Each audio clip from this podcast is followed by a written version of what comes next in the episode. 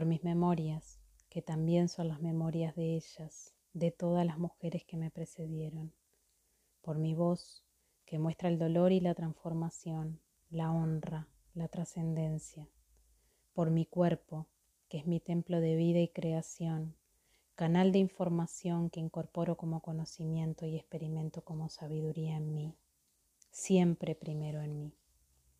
Bienvenida a esta nueva mujer que renace y florece, para ya nunca dejarse a un lado, ni sentir culpa por sus ideas, palabras o decisiones.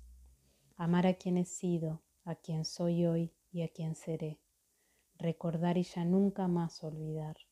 Honrar la vida y la muerte como parte de mi transformación.